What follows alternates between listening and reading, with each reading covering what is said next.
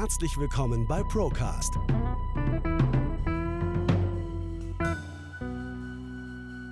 Der Podcast der ProLife GmbH.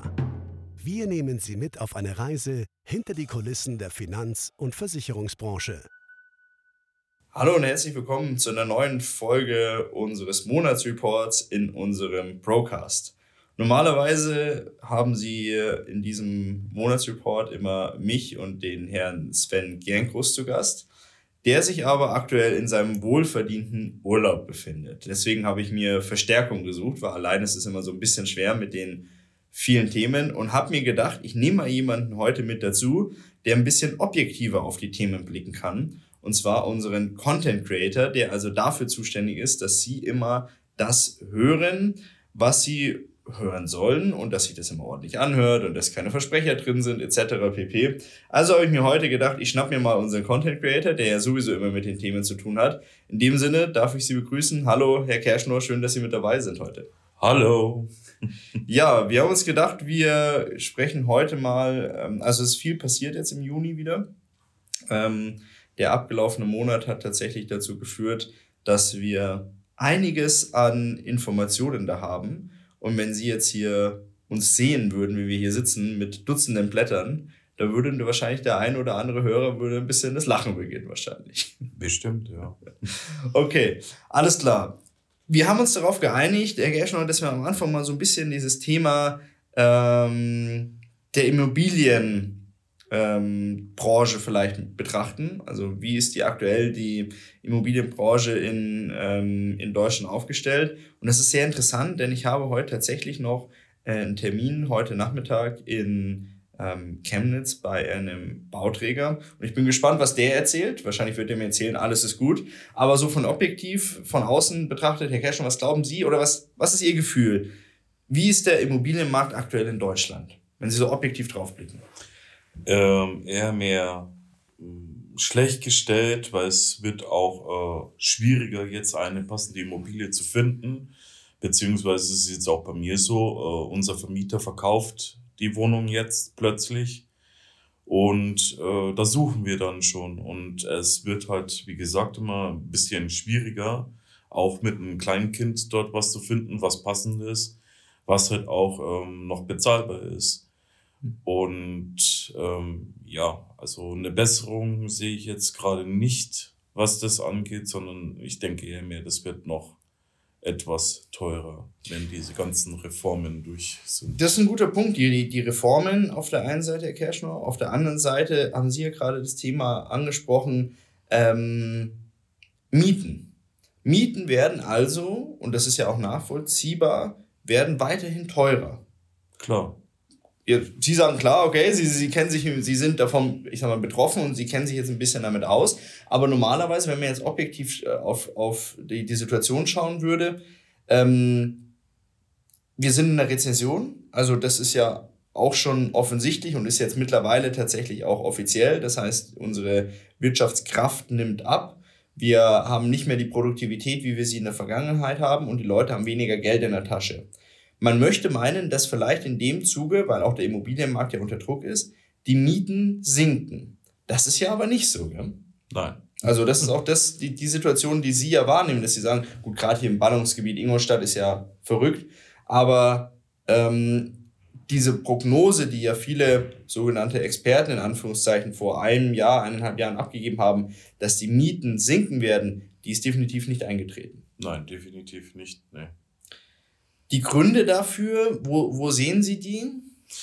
Ähm, ich würde schon auch sagen, dass es dann an der Inflation liegt und man kann den Leuten natürlich dann auch nicht äh, böse sein oder so. Man muss es natürlich auch verstehen, dass die auch von etwas leben müssen oder ihre Kosten da decken müssen und die werden ja auch immer höher dadurch. Mhm. Und dann ist es natürlich eine logische Schlussfolgerung, dass man halt die Mieten anziehen muss. Ja. Was halt natürlich äh, schlecht für den Mieter dann ist. Klar, das ist, äh, im Endeffekt ist es wie eine, im Wirtschaftskreislauf doch auch. Die, die dahinterliegenden ähm, Produktionskosten werden teurer aufgrund von steigenden Energiekosten oder Materialkosten oder dergleichen. In dem Zusammenhang ist es halt einfach beim Vermieter so, vielleicht es gibt ja unterschiedliche Gründe. Ich meine, jetzt hat jemand eine Immobilie als Kapitalanlage, nur eine, die er vermietet. Dann sagt er natürlich auch, klar, meine, meine Lebenshaltungskosten sind teuer geworden, ich, ich, ich passe mal die Miete nach oben an. Äh, und dann gibt's große Konzerne, die entsprechend viele Wohnungen haben, tausende Wohnungen teilweise, die einen riesen Kostenapparat im Hintergrund haben, die dann natürlich auch umlegen auf den, auf den Mieter. Egal wo, wie Sie es richtig gesagt haben, der, ich sage jetzt mal auf gut bayerisch, gelackmeierte ist der Mieter dann in dem Moment. Ja, auf jeden Fall. Jetzt kurzer Einschub, weil ich gerade über große Wohnungsbaukonzerne äh, gesprochen habe. Ich weiß nicht, ob Sie es mitbekommen haben, aber in Berlin ist es jetzt möglich, große Wohnungsbaugesellschaften zu enteignen und zu vergesellschaften, also tatsächlich zu verstaatlichen. Haben Sie es mitbekommen? Äh, nein, davon habe ich jetzt nichts mit. Also ab 3000 Wohnungen, also es, ähm, kurzer Hintergrund, es gab ein, ähm, damals als Regie äh, Berlin noch, weiß nicht, Rot-Rot-Grün, glaube ich, regiert war, bis jetzt wieder die CDU am, äh, am Start ist oder am Start war, mit der letzten Wahl, die ja ein bisschen in die Hose gegangen ist da in Berlin ähm, wurde tatsächlich vom, ich denke, es war Rot-Rot-Grün, äh, äh, die Zuhörer sollen mich nicht lynchen, wenn es nicht stimmt, ähm, aber ich bin mir relativ sicher. Und die haben in Auftrag gegeben, ein, ja, ein Gutachten, das entsprechend raus ähm, sollte, ob es denn juristisch und formal möglich wäre, große Wohnungsbaugesellschaften mit über 3000 Bestandswohnungen tatsächlich zu enteignen und zu verstaatlichen. Federführend da war SPD und Grüne. Wer hätte es gedacht?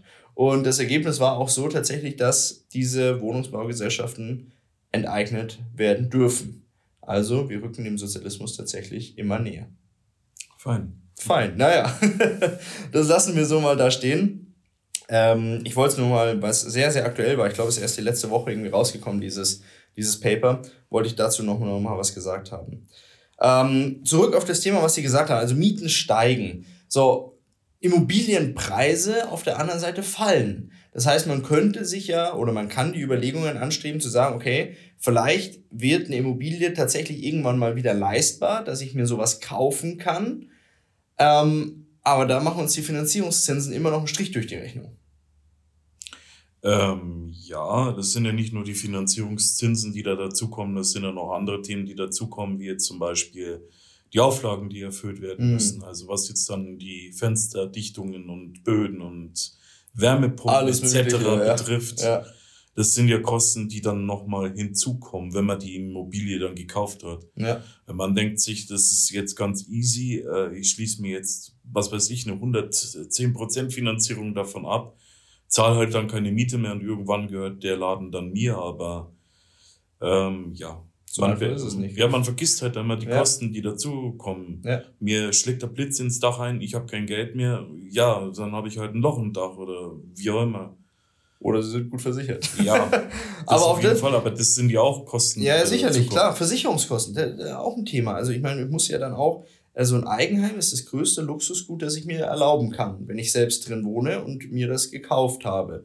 Weil ähm, die laufenden Kosten, Versicherung etc., pp, diese ganzen Themen, die hatten, haben viele Leute nicht auf dem, auf dem Schirm. Und wie Sie es richtig gesagt haben, wir müssen auf dieses ähm, Sanierungsgesetz nochmal eingehen, weil das hat einfach einmal zur Folge, das, was Sie gesagt haben, für den Käufer wird das Ganze teurer. Er kauft die Immobilie, muss dann noch rein investieren, wenn sie nicht auf dem aktuellsten Standard ist. Und was haben Sie gesagt? Fenster, Böden, alles Mögliche, oder? Ja. Also alles Mögliche, was da tangiert ist.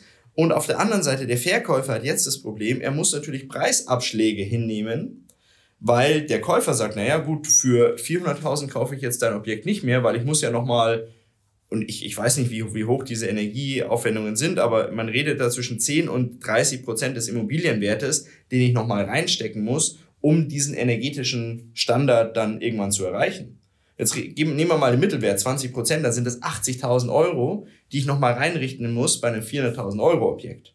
Die muss ich erstmal haben. Ja, klar. Und wenn man es finanziert, wird es natürlich auch noch mehr, was man bezahlt. Klar. Also es lohnt sich äh, aktuell, denke ich jetzt mal nicht als äh, Eigenheim. Ja, das ist, das wird schwierig, da haben Sie vollkommen recht. Also man merkt das auch tatsächlich, wenn man so ein bisschen den Immobilienmarkt, ich kann ihn jetzt nur hier in Ingolstadt ein bisschen repräsentieren, ähm, wenn man den im Auge behält.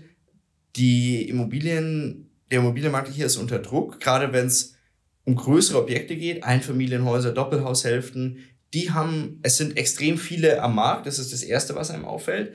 Die haben noch nicht exorbitant an, also die Preissenkungen sind noch nicht exorbitant vorgenommen worden, aber natürlich, die Leute spekulieren ja auch erstmal auf einen höheren Preis. Und bis die Realität die Leute einholt und man sagen muss, okay, ich krieg einfach nicht mehr den Preis, den ich vor zwei Jahren bekommen habe, das dauert natürlich ein bisschen. Ja. und das ist ja auch eine Findungsphase im Markt. Also ich meine, wenn keine Nachfrage da ist, dann kann ich natürlich auch nicht den passenden Fre Preis finden, weil ja gar keine Nachfrage da ist, die mir sagt, was wäre denn der richtige Preis. Also bleiben die Objekte auf Immo-Scout oder sowas verharren und ähm, werden einfach nicht weitergegeben. Ja. ja, vor allen Dingen, weil sich die Leute ja tatsächlich jetzt mal informieren, bevor sie dann etwas kaufen und dann halt dann auch auf diese Sanierungsgesetze dann stoßen, auf kurz oder lang. Und ja. dann sinkt die Nachfrage natürlich noch weniger, wenn die Wohnungen oder Häuser schon etwas älter sind. Dann ist es auch klar, dass da Handlungsbedarf dann da ist, was jetzt die Sanierung und sonstiges betrifft. Klar. Ja. Ja, das ist natürlich ein, äh, auch ein ganz wichtiger Punkt. Und Sie haben gesagt, die Leute informieren sich jetzt auch darüber. Man kommt ja auch gar nicht mehr drum herum. Also mittlerweile sieht man ja, Herrn Habeck und sein Ministerium äh, überall und immer. Und die Ideen werden ja immer abstruser und jeder hat davon schon gehört. Also äh, das Bewusstsein der Leute ist schon da. Also ich sage ja immer eins, unterschätzt mir die Bevölkerung nicht. Die ist nicht so dumm, wie man das manchmal glauben mag und informiert sich immer häufiger. Unter anderem ja auch mit dem Podcast, den wir ja immer zusammen machen. Ja, genau. äh, ich habe noch zwei interessante Statistiken dabei, Herr Kerschner, die wir, ich, ich denke, ganz gut platzieren können in dem Zusammenhang. Äh, Sie können sich daran erinnern, mit Start der Ampelregierung war das große Ziel, 400.000 Wohnungen im Jahr sollen gebaut werden. Oder? Können Sie sich noch daran erinnern? Zwei Jahre her jetzt ungefähr. Haben Sie das geschafft? Äh, ich denke nicht. Hm, eher nicht. Also wir haben dieses Jahr und letztes Jahr wiederum die 300.000 Marke nicht mal erreicht. Also wir sind unter den 300.000 Wohnungen geblieben. Ähm, das bedeutet natürlich auch weiter Druck auf den Immobilienmarkt, weil wir haben Zuzug. Wir haben auch die Problemat Problematik, die Situation, dass immer mehr Zwei- und Dreizimmerwohnungen nachgefragt werden und immer weniger Einfamilienhäuser, Doppelhaushälften, weil die Wohnungen einfach, also so zwei, drei Zimmerwohnungen, kompakte Wohnungen einfach eher nachgefragt sind. Ähm, weil es auch erschwinglicher ist wahrscheinlich. Ja, definitiv, klar. Und ich meine, in der aktuellen Zeit, wenn die Finanzierung und die Miete einfach immer teurer wird, na, dann verzichte ich halt auf ein Zimmer. Dann müssen es halt nicht mehr vier Zimmer sein, dann tun es halt drei auch wenn es funktioniert. Ja. So. Oder es muss funktionieren. Ich kann es mir dann im Zweifel auch gar nicht mehr aussuchen. So, das war die eine Thematik. Also wir schaffen das Wohnbauziel nicht, das uns die Regierung vorgehalten hat, dass sie das schaffen würde. Und wir werden es auch in Zukunft nicht schaffen. Das ist eine steile These von mir. Aber wie komme ich darauf? Ich habe mir mal die Baugenehmigungen angeschaut vom ersten Quartal 2023. Kann man ja schauen, wie viele Baugenehmigungen werden erteilt. Und ähm, das war in den letzten Jahren, lag das zwischen 25.500 und 26.900 Stück im ersten Quartal Baugenehmigungen. Was glauben Sie, wo sind wir jetzt? Boah, also weit drunter. Weit drunter, das ist gut, Sie haben sich schön aus der Affäre gezogen. äh, also wir sind bei knapp über 17.000. So ein Einbruch von knapp 10.000 Baugenehmigungen also fast 40, 30, 40 Prozent, über die wir hier reden. Ähm, und das führt natürlich dazu, wenn man das Rad weiterspinnt, dass dann in Zukunft einfach die gebauten Objekte nicht vorhanden sein werden. Das heißt, wir können jetzt schon sagen, so wie wir hier heute sitzen, dass in den Jahren 2023, 2024 und wahrscheinlich auch 2025 wir wieder das Wohnungsbauziel mit 400.000 Wohnungen verfehlen werden. Welche eine Überraschung. Ja, eine Überraschung. Da haben Sie vollkommen recht. Nur die Problematik ist, dass es der Situation natürlich nicht dienlich ist jetzt unbedingt und ähm, dass die die angespannte Lage und das ist ja auch so eine zwiespältige Lage gerade im Immobilienmarkt ähm, weiter bestehen bleiben wird. Auf der anderen Seite glaube ich, dass man aktuell mit Immobilien auch Möglichkeiten hat, gut zu investieren. Man kann schon relativ gut und im Verhältnis günstig an Objekte kommen, weil viele Leute auch verkaufen müssen oder aus Panik verkaufen wollen. Und wenn man jetzt Cash hat und die Einblicke hat, ähm, wo vielleicht günstig Objekte vorhanden sind, glaube ich auch, dass man jetzt schon aktuell gut kaufen kann. Ja, wenn die Voraussetzungen gegeben sind, dann schon. Richtig, also die Voraussetzungen müssen natürlich gegeben sein und natürlich auch die Möglichkeit, dann finanzieren zu können im Hintergrund.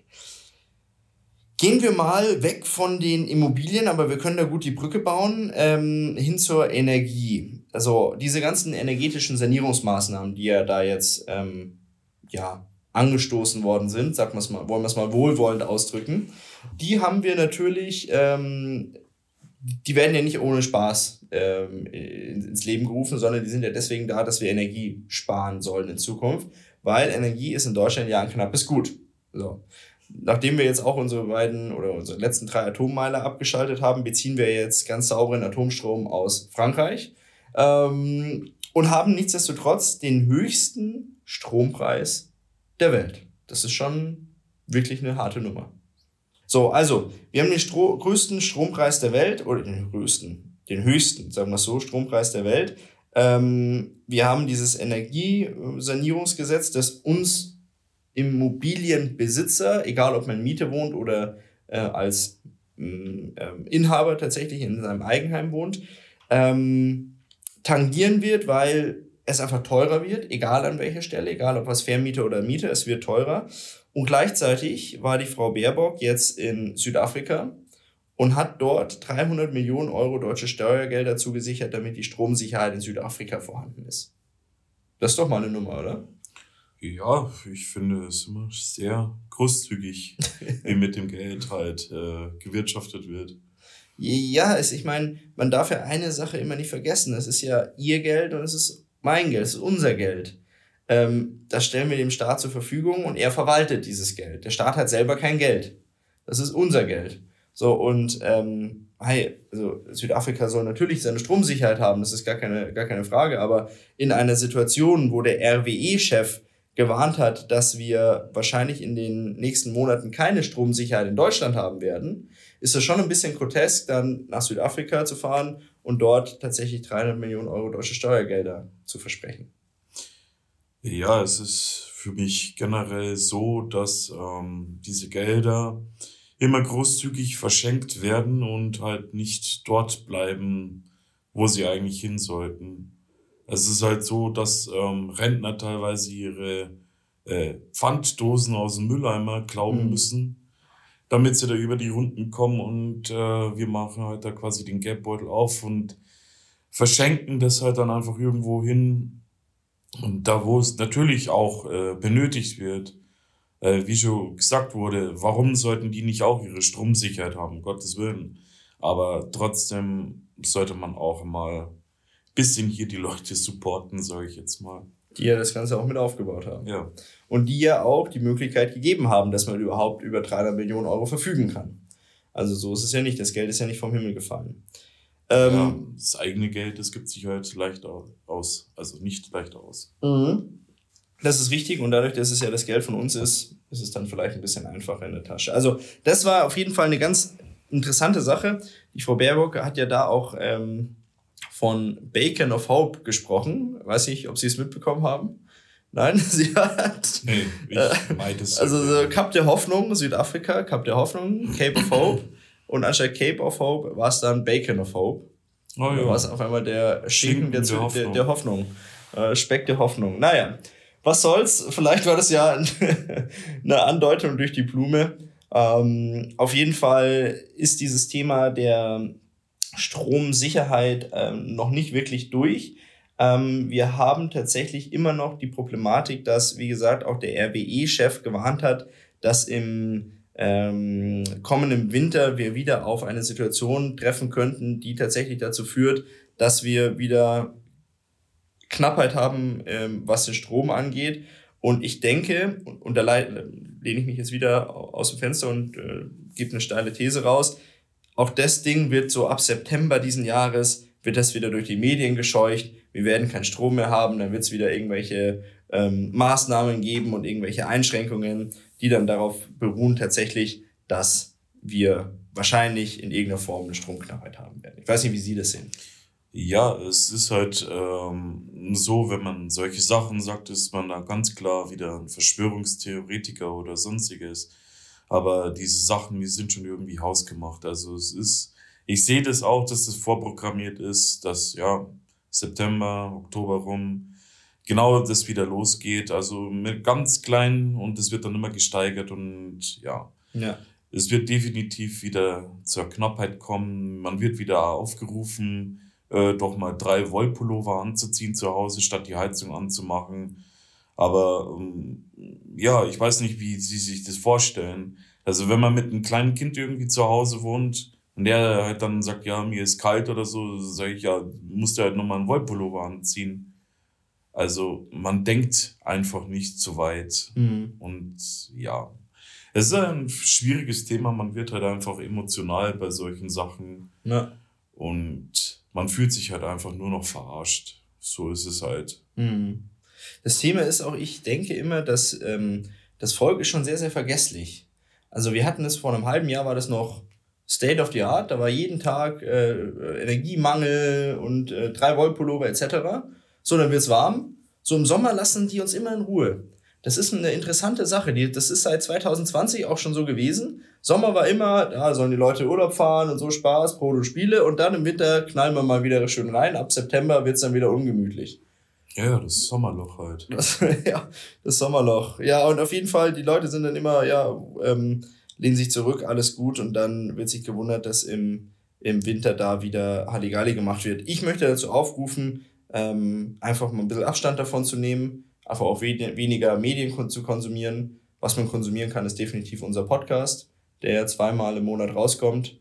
Auf jeden Fall. Ähm, aber ansonsten einfach mal ein bisschen fünf Grad sein lassen, dann wird man auch nicht so verrückt. Und bevor hier in Deutschland die Lichter ausgehen, wird schon noch einiges Wasser die Donau runterlaufen, sagt man bei uns, in Ingolstadt. ist ja auch das. Oder halt auch die Quellen überprüfen, von denen man sich seine Nachrichten quasi mal hernimmt. Ja. Und äh, dann passiert es eigentlich auch nicht, dass man sich verrückt machen lässt, weil es gibt da explizit äh, gewisse Medien, die da darauf ausgelegt sind, die Leute nervös zu machen und aufzuscheuchen, gegeneinander aufzuhetzen und Ja. Das ist vollkommen richtig und da sollte man dann einfach immer so ein bisschen die Augen und Ohren offen halten. Nicht in Angst verfallen, weil Angst ist so ziemlich der schlechteste Zustand, in dem sich ein Mensch befinden kann, weil dann funktioniert das Gehirn am schlechtesten und ist nur noch auf Blockade ausgelegt. Okay, der Procast ist ja dazu da, ihnen die Angst zu nehmen.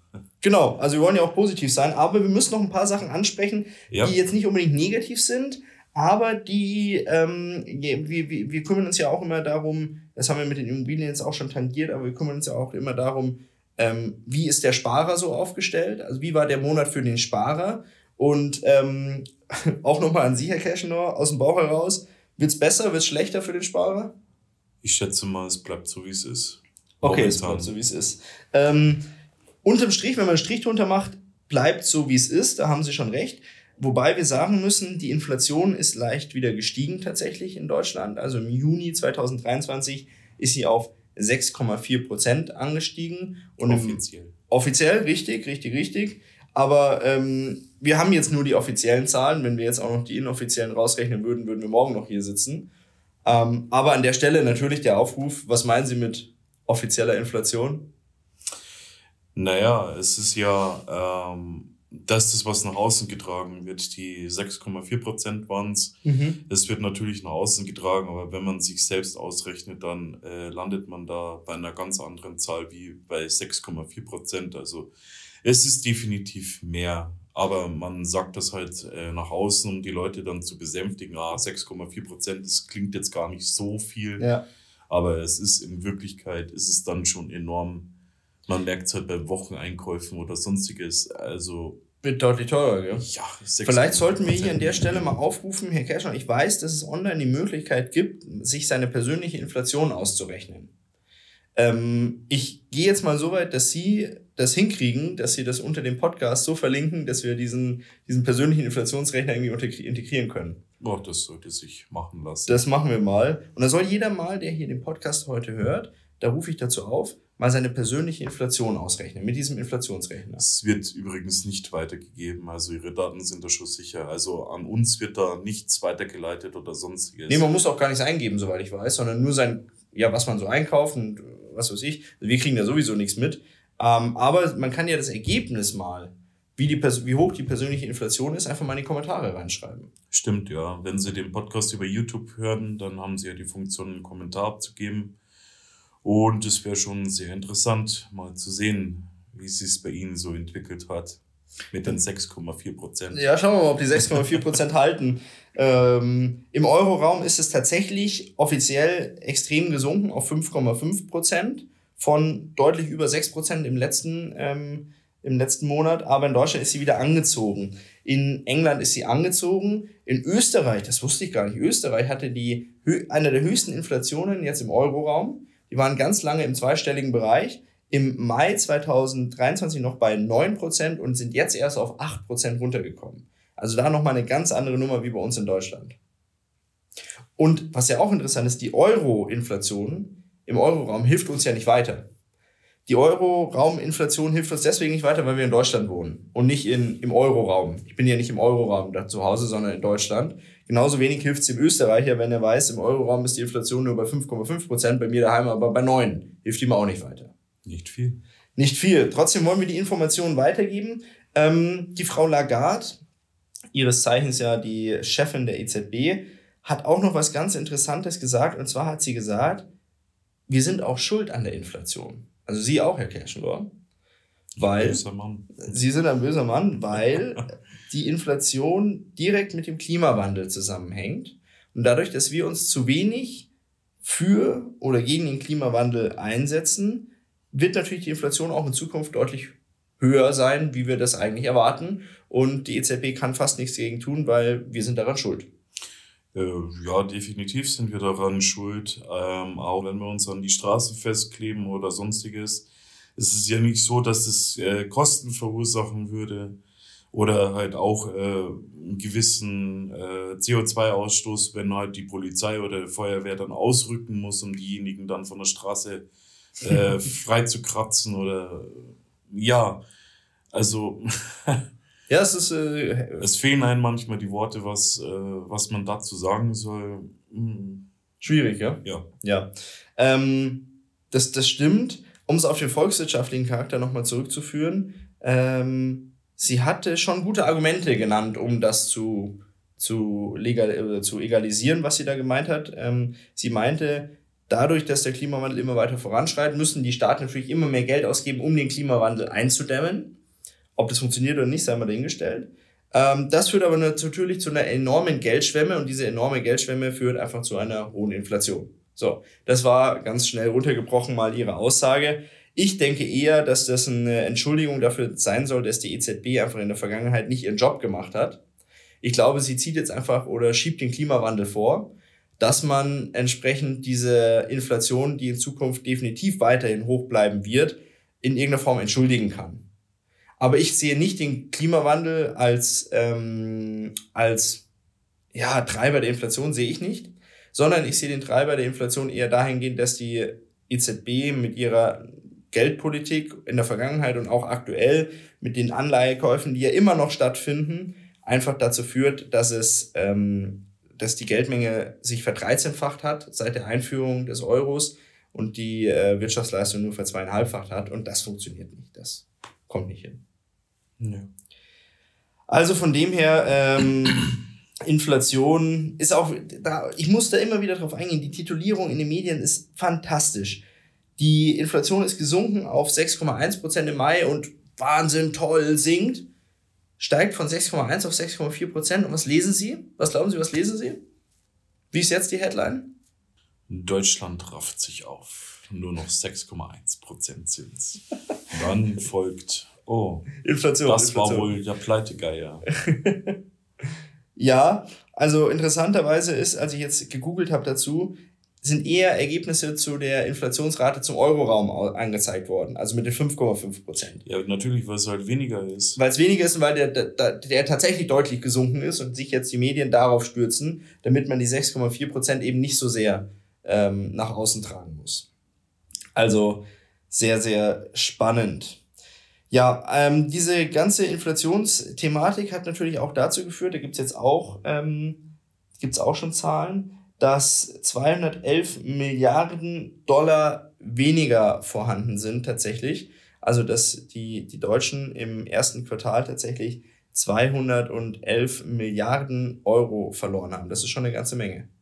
Ist das jetzt kein Pappenstiel, ja? Ja, also ähm, wie kommt man auf die Zahl? Das kann man ja auch mal ähm, durchrechnen. Es ist eigentlich relativ easy. Wir haben irgendwie 8, 8, irgendwas Billionen Euro in Geldversprechen investiert. Wenn ich darauf eine Inflation ansetze von äh, ja, 6, 7, 8 Prozent, je nachdem, wo wir aktuell sind, und dann auf ein Quartal runterrechne oder auf ein halbes Jahr, dann ähm, komme ich relativ schnell auf diese 211 Milliarden Euro, die ich an Kaufkraft verloren habe. Nicht an Geld, das auf dem Konto liegt, das liegt da immer noch, sondern tatsächlich an Kaufkraft. Und das sollte uns dann doch schon zu denken geben. Und es gibt immer weniger Millionäre in Deutschland tatsächlich. Das ist auch jetzt ähm, in diesem Report rausgekommen. Ui, die Armen. die Armen. Ja, wobei auch da muss man, ähm, das Geld kam ja da auch nicht irgendwo her. Also ich meine, das ist ja auch in irgendeiner Form verdient. Was natürlich nicht ganz so stimmt, weil da gab es auch einen Artikel, den ich jetzt zitiere von NTV. Da wurde darüber gesprochen, weniger Millionäre, Superreiche spüren den Börseneinbruch extrem. So, ähm, den Artikel habe ich mir durchgelesen und das ist ein Beispiel dafür, für fehlendes Hintergrundwissen. Also wenn jemand schreibt, es werden immer weniger Superreiche wegen Börseneinbruch, dann ist das ja nur die halbe Wahrheit, weil der Superreiche, der jetzt, sagen wir mal, aber Millionen in Aktien investiert hat und jetzt natürlich ein paar Millionen verloren hat, der realisiert ja den Gewinn nicht. Also wenn seine Aktien anstatt 150 Millionen nur noch 100 Millionen wert sind, dann hat er zwar 50 Millionen auf dem Papier verloren, aber noch nicht realisiert. Deswegen ist er noch keinen Cent ärmer geworden, weil das Geld hatte er davor auch schon nicht zur freien Verfügung, sondern es ist investiert. So, und äh, deswegen ist das immer so ein bisschen ein Trugschluss. Und gleichzeitig hat der Investor, dieser Superreiche, eigentlich an Cashflow fast gar nichts verloren, weil die Dividenden werden immer noch weitergezahlt von den Unternehmen und die Dividenden wachsen immer mehr. Das heißt, dass er trotz des Kursabsturzes und trotz der Headline in NTV, dass die Superreichen unfassbar viel Geld verloren haben, ist sein Cashflow größer gewesen wie letztes Jahr, weil die Dividenden entsprechend immer weiter gewachsen sind im Durchschnitt, im Durchschnitt. So viel zu Medienberichten. Ja, die Headline, und Headlines. Die sagt halt dann schon wieder alles. Die löst halt Panik aus und und Meinungsmache. Superreiche haben weniger Geld. Oh, gut. Superreiche, weniger Geld finden die Leute dann wieder gut, dass die Superreichen ihr Geld verloren haben. Dass es denen eigentlich vollkommen Banane ist, weil die ihren Verlust nicht realisieren. Und dass sie gleichzeitig unfassbar viele Dividenden einstreichen, das sieht dann wiederum keiner. Tja, so ist es. Schauen wir mal, ob wir weiterhin in Deutschland Superreiche anziehen werden, denn ähm, wir sind ja jetzt nicht mehr so der Wirtschaftsstandort schlechthin. Also das, was wir mal waren, sind wir schon lange nicht mehr. Und ähm, unser Kanzler, der Herr Scholz, hat uns ja noch, jetzt muss ich kurz spicken, ähm, das war im März diesen Jahres, hat uns versprochen, ich zitiere, Sch äh, Scholz beschwört erneutes deutsches Wirtschaftswunder. So. Nur drei Monate später, offizielle Information auch von der Tagesschau, ich zitiere, kein zweites Wirtschaftswunder in Deutschland in Sichtweite. So schnell hat sich das dann tatsächlich ausge, ähm, ja, ist, ist es rum gewesen mit, dem, mit der Aussage des Wirtschaftswachstums. Ja, das überrascht einen nicht. Das sind ja nicht nur solche Aussagen, die nicht erfüllt werden. Ähm, ja. ja, wir haben, äh, es ist sehr interessant, Deutschland ähm, ist beim, beim Wachstum, also es ist ja kaum mehr Wachstum vorhanden, eher tatsächlich ähm, schrumpft die Wirtschaft sehr aktuell. Ähm, Im Vergleich zu den OECD-Ländern ist Deutschland beim Wachstum ganz knapp vor Russland. Ganz knapp. Und Russland war ja der Staat, der wirtschaftlich komplett kaputt gemacht werden sollte.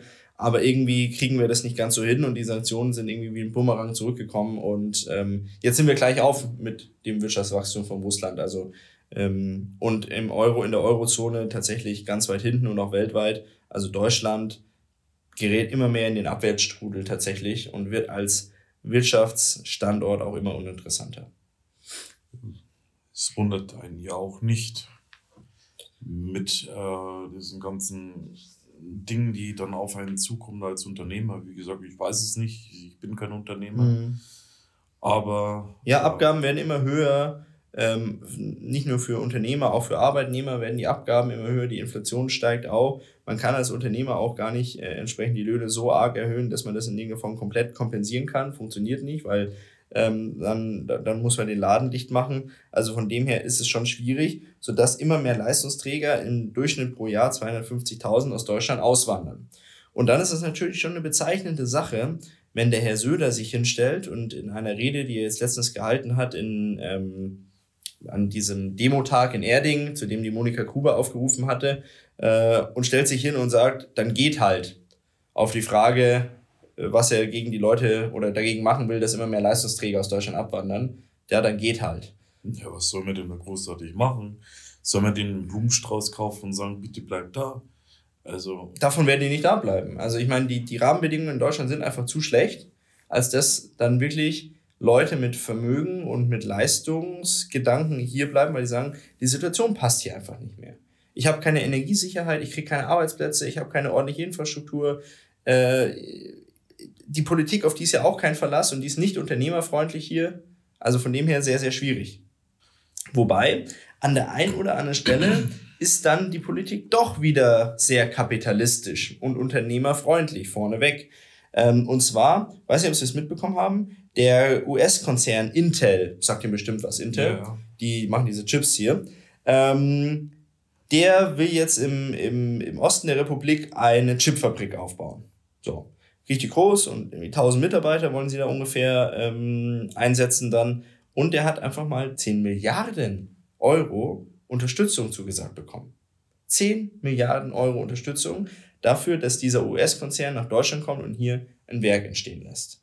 Für 1000 Arbeitsplätze, je nachdem, wie man das dann rechnet, ist es ungefähr ähm, eine Million Euro pro Arbeitsplatz, die subventioniert werden. Also diese eine Million Euro, die kann ich ja gleich den Leuten geben und gut ist. Dann, dann, dann, dann, dann hat die Wirtschaft im Zweifel mehr davon. Aber ähm, das ist ja vorne raus ist es gut gemeint und die Politik verkauft es als ja, wir holen jetzt einen großen amerikanischen Konzern hier rein und so weiter und so fort. Aber es ist eine die die die völlige Wettbewerbsverzerrung. Intel wäre nie und nimmer nach Deutschland gekommen, wenn sie hier nicht die 10 Milliarden Euro bekommen hätten. Man braucht sich nicht auf die Schulter klopfen und sagen, boah, wir wären so interessant als Wirtschaftsstandort, wir sind einfach nur interessant als Geldgeber. ja. Genau so. so. ist es. Und ähm, wie lang diese, ähm, wie lang die dieses Unternehmen dann in Deutschland bleiben wird, ist ja auch nicht gesetzt. Also es wird ja an keine Voraussetzungen geknüpft. Wenn ich irgendwo in Amerika investiere und eine Steuerentlastung haben möchte, dann sagen die zu mir, ich weiß es aus, ähm, aus dem persönlichen Umfeld, dann sagen die zu mir, okay, dann musst du aber auch in zehn Jahren so und so viele Jobs hier bringen, du musst ein Eigenheim hier kaufen, musst dich, musst dich in irgendeiner Form hier wirtschaftlich etablieren, dann kriegst du auch diese Steuererleichterung. Wenn du die nicht schaffst, wird die Steuererleichterung rückwirkend auch wieder aufgehoben. So, weil du einfach die Voraussetzungen nicht erfüllt hast. Hier 10 Milliarden Euro, zack und mach. Ich bin gespannt, was dabei rauskommt. Man wird sehen. Der Tes Bäcker, ja. Tesla ist ja auch hierher gekommen. Ist wahrscheinlich unter ähnlichen Voraussetzungen. Sehr, sehr ähnlich, ja. Ähm, dann haben sich alle gewundert, dass es wirklich möglich ist, in so schneller Zeit ein Werk auf die Beine zu stellen. Dann hat, wurde sich gewundert, dass Tesla sich über jegliche Regularien hinweggesetzt hat den Wald gerodet hat und sonst irgendwas, passiert ist nichts. So. Das heißt, wir knien nieder vor US-amerikanischen Großkonzernen, die mit uns gerade machen, was sie wollen. Und unsere Verwaltung und unsere Justiz kann dem nichts gegenüberstellen. So. so, whatever it takes, so auf die Art. Ein Bäcker, ein Unternehmer, ein Einzelhändler aus dem Nachbarort dürfte sich nicht über eine so großzügige Zuwendung freuen. Nie im Leben, nein. Nie im Leben. Undenkbar. Ja, also das ähm, nochmal ein ganz wichtiger Punkt und ähm, ansonsten würde ich jetzt nochmal so ein paar ähm, Aufzählungen mitgeben darüber, was so noch passiert ist. Die sind jetzt alle ähm, insoweit nicht so umfangreich diskutierbar, weil einfach auch die Zeit schon fortgeschritten ist. Aber ich denke, sie sind doch äh, eine kurze Meldung wert. Ja, und zwar haben wir ein Pkw-Markt in Deutschland aktuell, der ganz gut ausschaut. Das heißt, die Automobilkonzerne haben volle Auftragsbücher. Sie arbeiten also noch die Altbestände ab, die man noch aus der Vergangenheit mitzieht, aus Corona und sonst irgendwas, wo die Nachfrage extrem hoch war und einfach keine, ähm, teilweise keine Halbleiter da waren und einfach die, die Nachfrage hoch war und die Produktion nicht nachgekommen ist.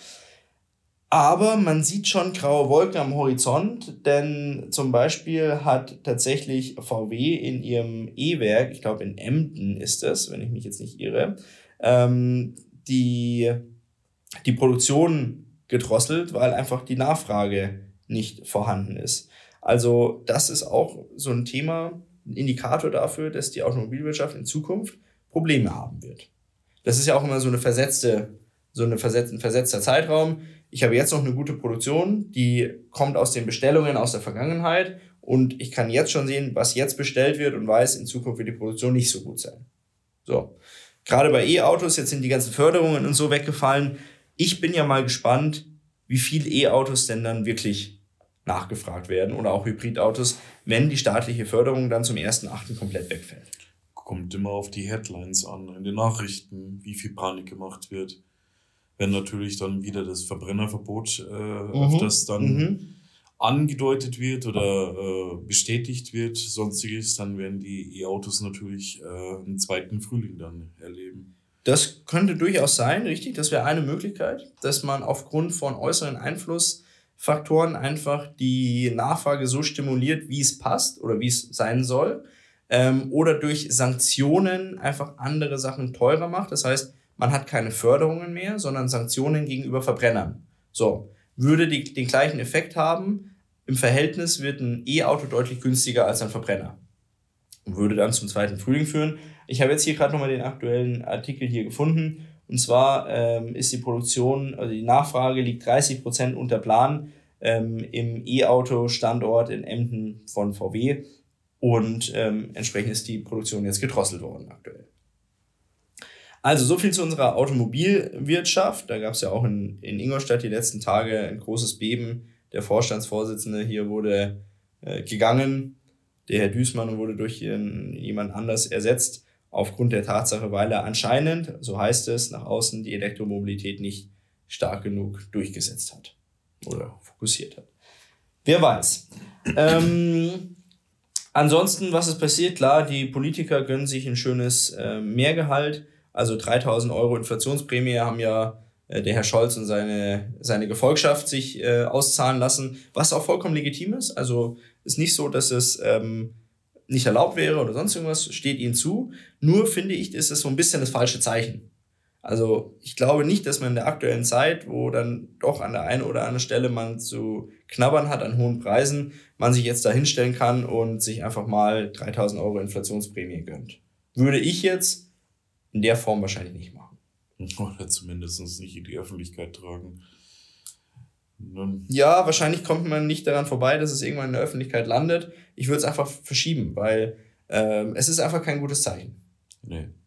Das ist es nicht.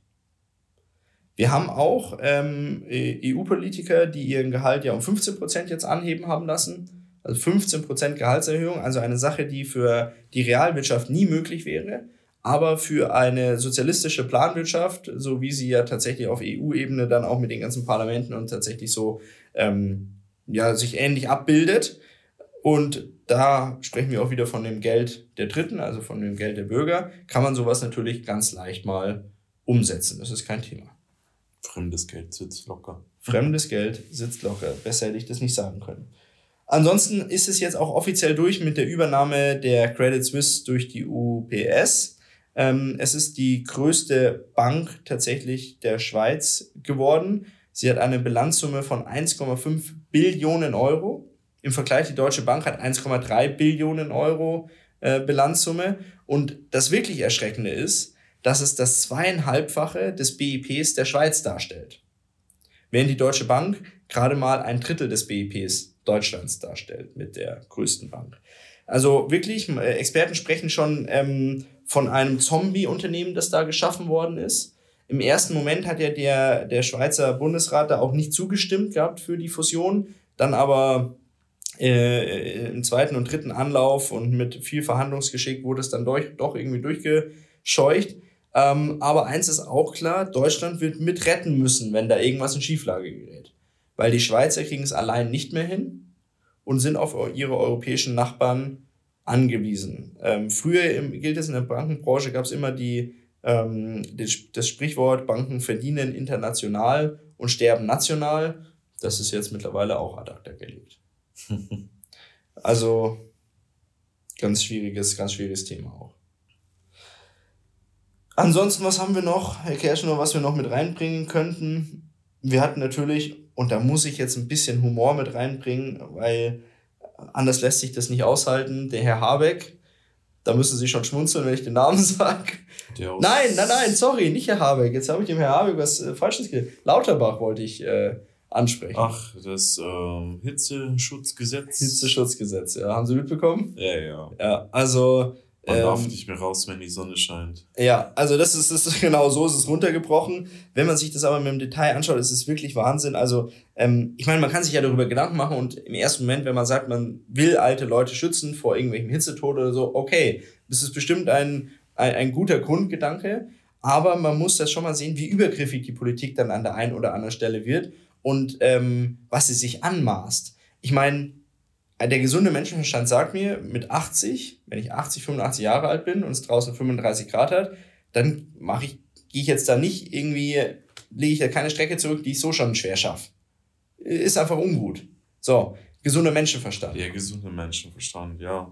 Aber ähm, es wird halt einfach auch etwas schwieriger in diesem Thema hinsichtlich momentan gesunden Menschenverstand in Deutschland. Weil Headlines, beispielsweise, wir, wir kommen immer wieder zurück auf die bösen Headlines, ja, ja. die einen das dann beeinflussen. Ja, klar. Und sonst was. Steht draußen, äh, steht drin, wenn du jetzt rausgehst, stirbst du, weil, keine Ahnung, zu anstrengend und was weiß ich nicht was. Ja. Aber dass die Temperaturen vor 20 äh, Jahren oder 50 Jahren genauso waren. Also 20 Grad waren immer 20 Grad, 30 Grad waren immer 30 Grad. Ja.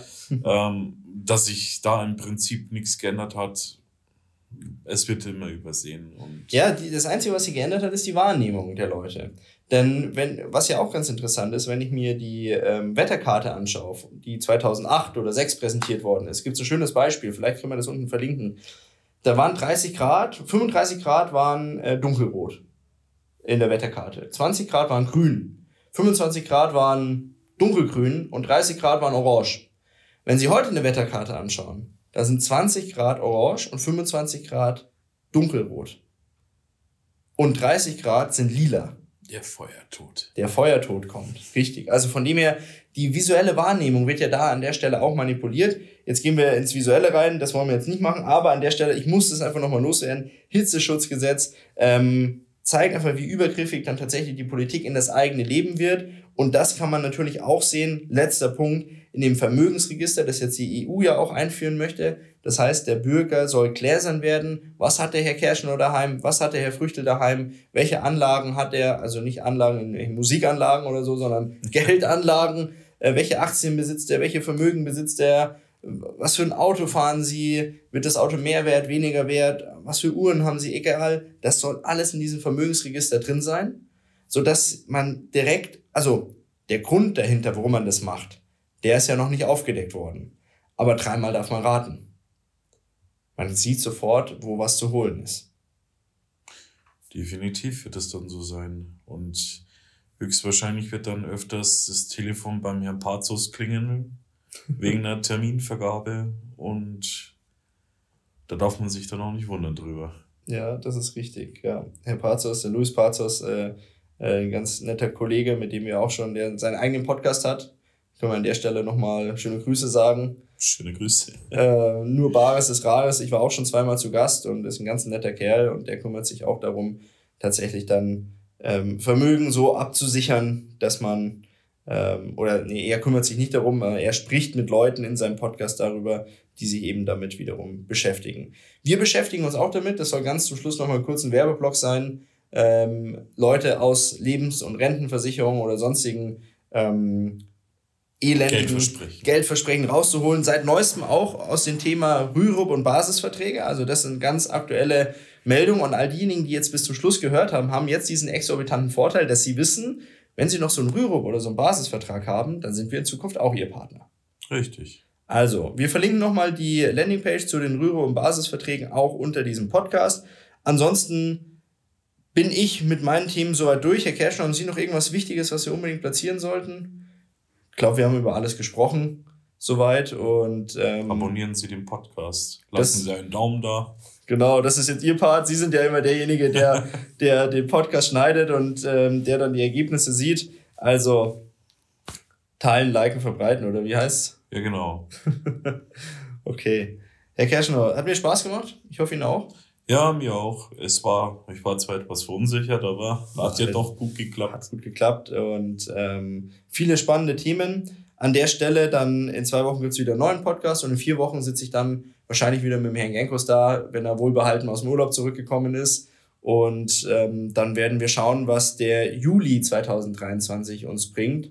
Außer Hitzewellen, vielleicht auch noch andere hitzige Themen. Das werden wir dann in spätestens einem Monat diskutieren. In oder dem die Sinne. ein oder andere Überraschung, um noch Eine Überraschung. Ins, oder ins Positive zu lenken. Eine positive Überraschung. Vielleicht kommt ja auch eine positive Überraschung, wer weiß.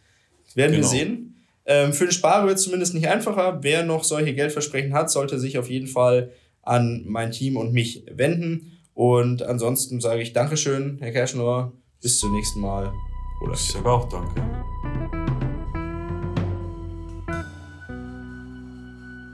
Bis zur nächsten Folge Procast. Der Podcast der ProLife GmbH aus Ingolstadt.